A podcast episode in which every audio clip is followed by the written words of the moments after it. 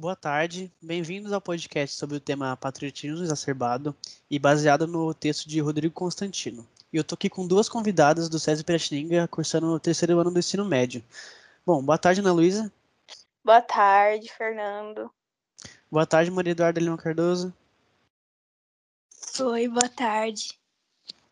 Bom, então, eu começo com você, Ana Luísa. Bom, falando sobre o texto de Rodrigo Constantino, uma pesquisa, uma pergunta que é inserida pelo autor é interessante. Se você tem orgulho da sua trajetória, se considera ter vivido de acordo com seus valores racionais, por que deveria ofuscar isso como uma, admira como uma admiração ou vergonha por um grupo de desconhecidos acidentalmente nascidos na mesma região? O que, que você acha dessa pergunta? Então, nós brasileiros, mesmo reclamando de muitas coisas, como por exemplo a política, temos a tendência de sempre que um brasileiro chega ao topo, é conhecido mundialmente, sentimos como se fosse nós mesmos, sentimos que não só aquele brasileiro, mas toda a população está sendo reconhecida, e eu acho que a gente se segura bastante nisso. Entendi. E se você não conseguir suas próprias vitórias, você se ofuscaria atrás da vitória dos outros?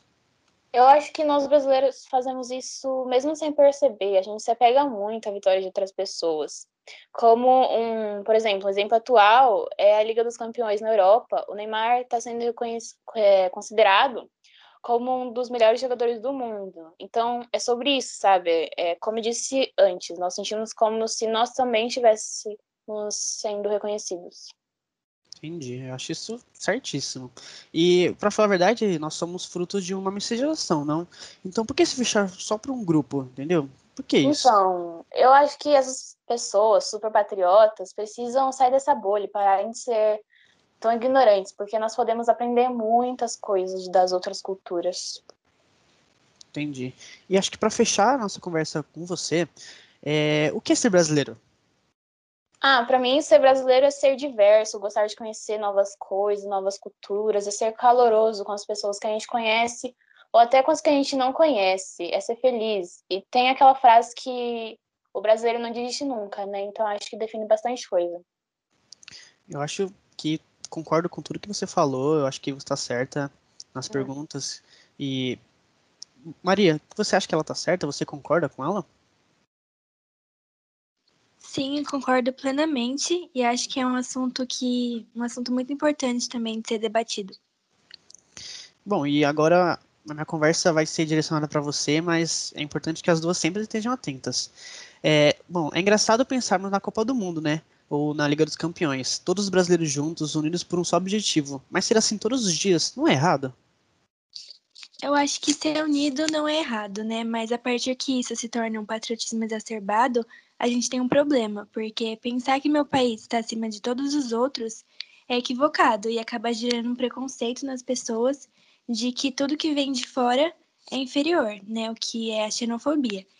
E também existem muitas causas que é muito importante da gente se unir com o resto do mundo, como a luta contra o machismo, racismo ou qualquer outro tipo de repressão e preconceito.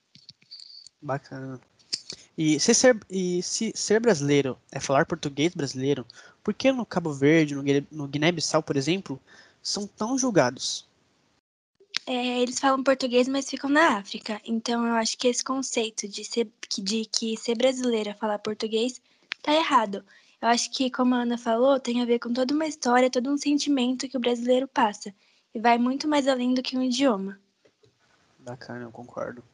E, por fim, para fechar essa, esse nosso bate-papo, compartilhar sentimentos, valores, crenças baseadas no amor, isso sim é um momento de se unir, certo? Sim, é, não importa se eu sou brasileira e você não, por exemplo, ou qualquer outro rótulo que exista entre a gente, se a gente compartilha dos mesmos ideais ou dos mesmos sentimentos, a gente tem que se unir. Bom, eu concordo, e você, Analisa, você concorda? Eu mesma poderia ter dito melhor, concordo com tudo que ela falou. Bom, eu também, eu concordo completamente.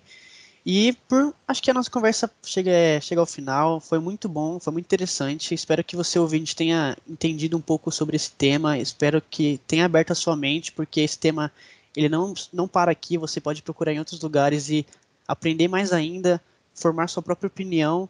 E eu acho muito interessante, eu gostei muito dessa conversa, eu aprendi muito também. E eu me despeço de vocês. Podem dar tchau. Tchau, Fernanda. Adorei nossa conversa. Tchau, Maria Eduarda. Tchau, obrigada. Eu que agradeço e muito boa oportunidade de estar aqui. Então é isso. Tchau.